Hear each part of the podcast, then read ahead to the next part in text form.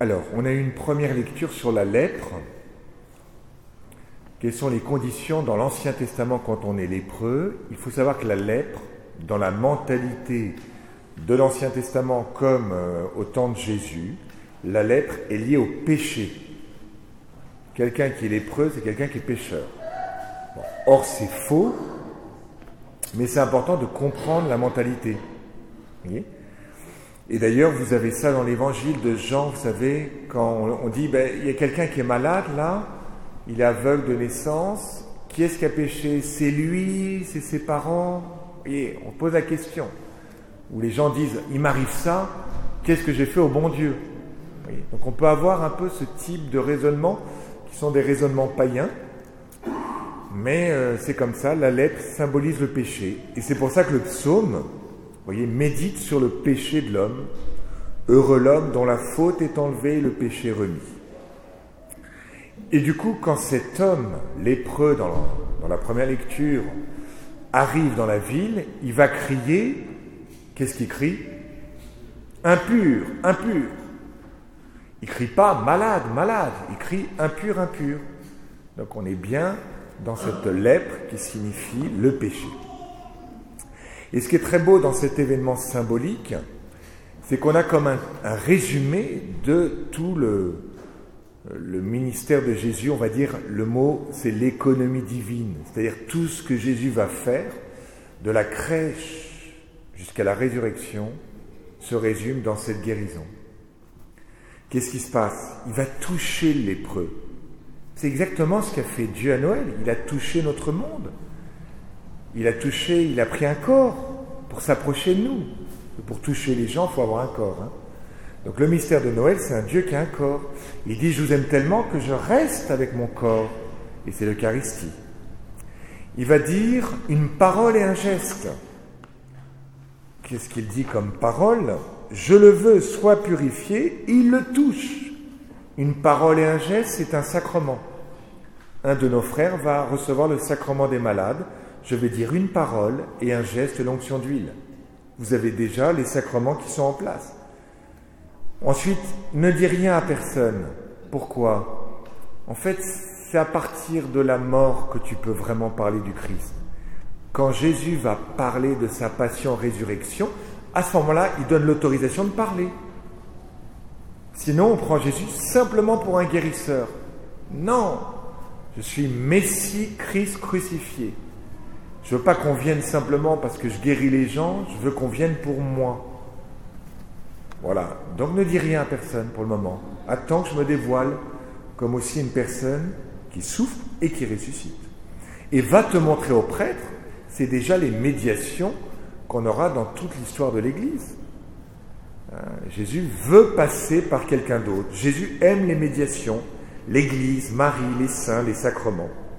Voilà.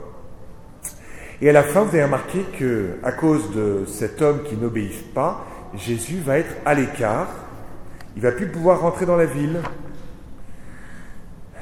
il se met à proclamer la bonne nouvelle, de sorte que Jésus ne pouvait plus entrer ouvertement dans une ville, mais rester à l'écart. Jésus a été crucifié en dehors de la ville. Il est à l'écart de la ville à partir de sa passion. Donc c'est tout le mystère du salut. Tu étais lépreux, tu m'as touché, je t'ai touché, tu étais à l'écart, tu rentres dans la ville, tu rentres au ciel, tu rentres dans la vie éternelle, tu rentres dans la vraie vie parce que je suis la vie. Et moi j'ai pris la lèpre, Jésus a pris la lèpre, cette lettre va se développer tout au long de l'évangile. Et quand il va être crucifié, on nous dira, il n'avait plus figure humaine. On ne reconnaissait pas. Toute la lèpre était sur son corps. Là, on vous présente un Christ euh, un peu royal, un grand prêtre. Mais quand il est crucifié, vous regardez la passion de Mel Gibson, il n'est pas comme ça hein, quand même. Hein. Mais là, on veut montrer la vie qui est déjà présente. Mais du coup, euh, lui, le lépreux, il est immaculé, ça y est, il n'a plus rien. Et Jésus, il est maculé de sang par notre péché.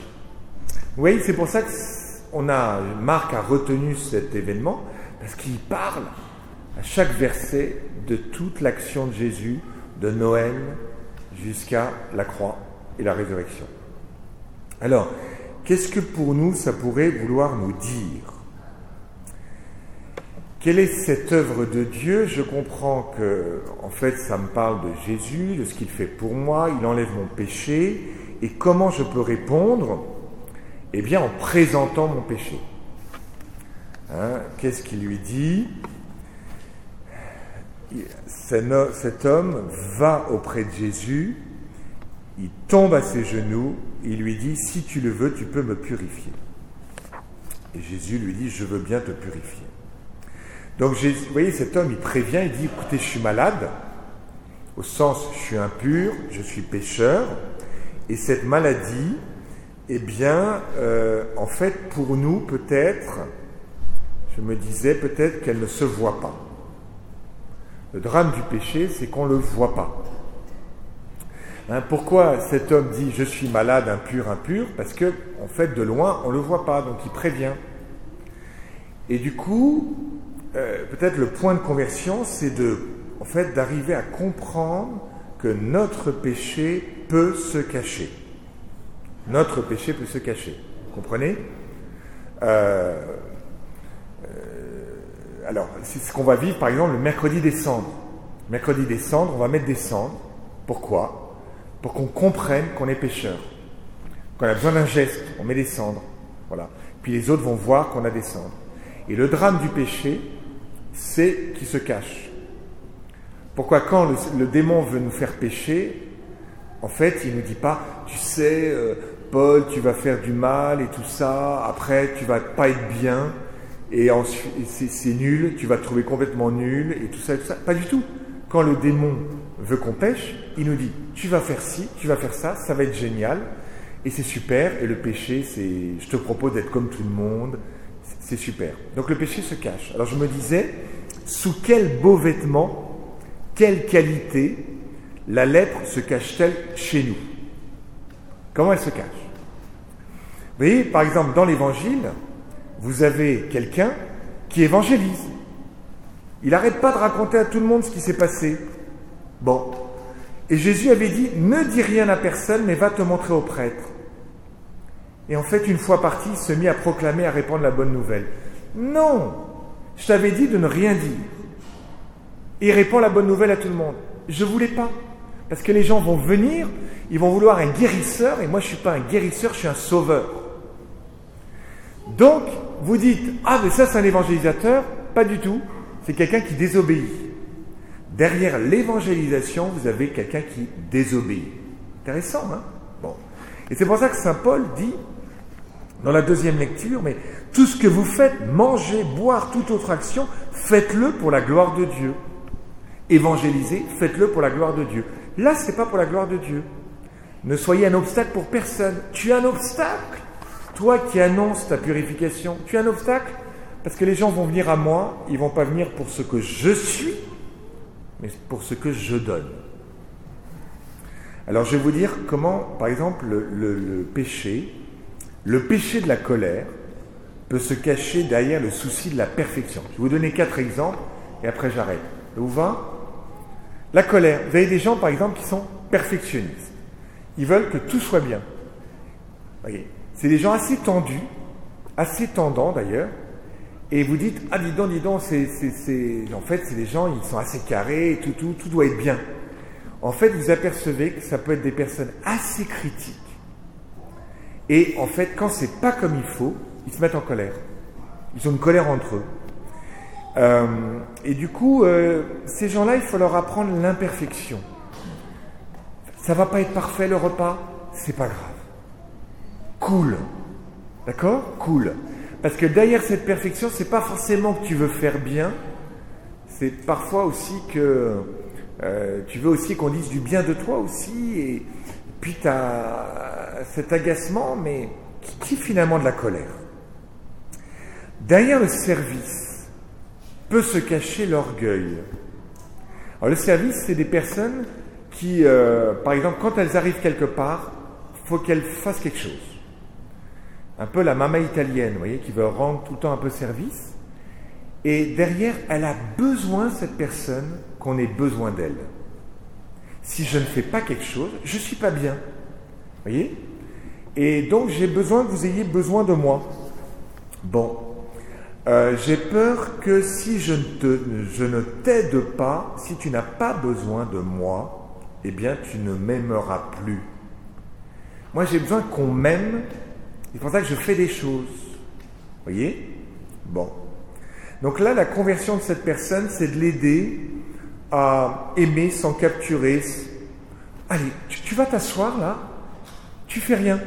Maman, tu t'assieds, tu fais rien, on va te servir. Et là, elle découvre qu'elle peut être aimée, aimable, sans qu'elle fasse quelque chose. On t'aime pour ce que tu es, non pas pour ce que tu fais. Ah, voilà. Hein, c'est toujours intéressant de voir quand le service cache l'orgueil.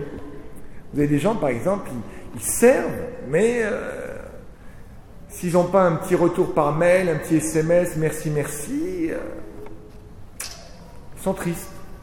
Donc vous savez que le service, il est moyennement pur. Bon. Alors ensuite, vous avez par exemple l'intellectuel qui peut cacher l'avare.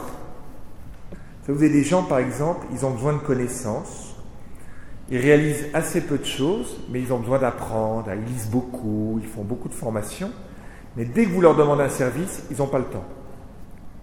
Quand il faut faire quelque chose, ils ne sont jamais suffisamment au point. C'est un petit peu radin, les intellectuels compulsifs. Ils sont toujours dans le désir de posséder.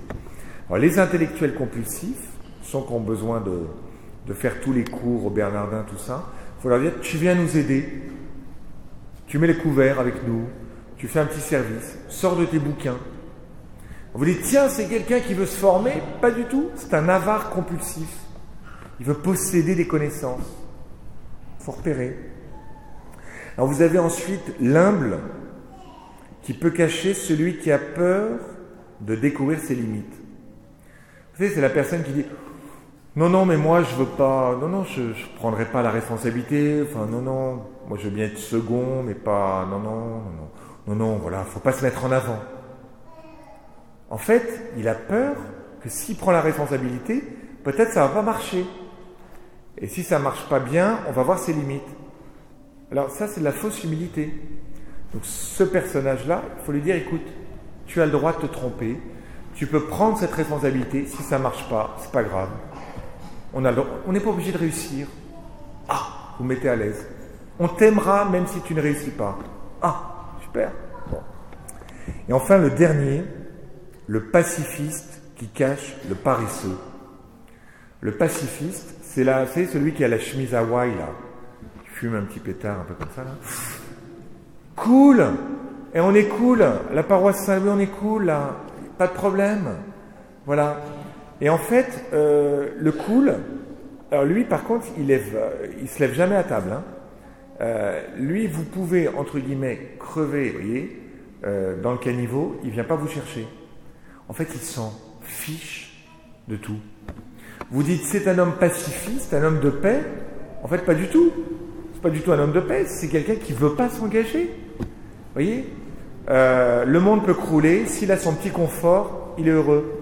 Sa petite émission, son petit bonheur, il est heureux. Donc il est un peu cynique cet homme-là. Vous voyez Il vous dit non, non, mais t'inquiète pas, ça va se résoudre, tout va bien, tout va bien, peace and love. Bon, alors là, il faut lui dire écoute, non. Euh, la vie est importante, la vie est grave, ça serait bien que tu te mettes en route. D'accord? Bon. Donc on va demander, euh, pour nous, vous voyez, on va rentrer mercredi dans le carême. On va dire au Seigneur, écoute, euh, Seigneur, Seigneur, comme dit le psaume. Qu'est-ce qu'il dit le psaume? Je t'ai fait connaître ma faute, je n'ai pas caché mes torts. J'ai dit, je rendrai grâce en confessant mes péchés. Seigneur, montre-moi sous quel beau vêtement, quelle qualité ma lettre, mon péché se cache. Montre-moi comment, en fait, pourquoi on cache notre péché Pour bien vivre. Quand on le cache, du coup, on n'est plus pécheur et ça va. Donc, montre-moi, Seigneur, en fait, euh, quels sont mes déguisements Comment je cache mon péché à moi-même et du coup, je vais rentrer dans ce carême, mais Seigneur, que ce carême soit une belle retraite pour que, en fait, euh, mon vrai Paul, mon vrai Ludivine, mon vrai personnage eh bien, euh, m'apparaissent à moi-même et aux yeux de Dieu, et je n'ai pas de peur à te montrer mon péché parce que tu es miséricordieux et que tu as pris ma lèpre jusqu'à la croix.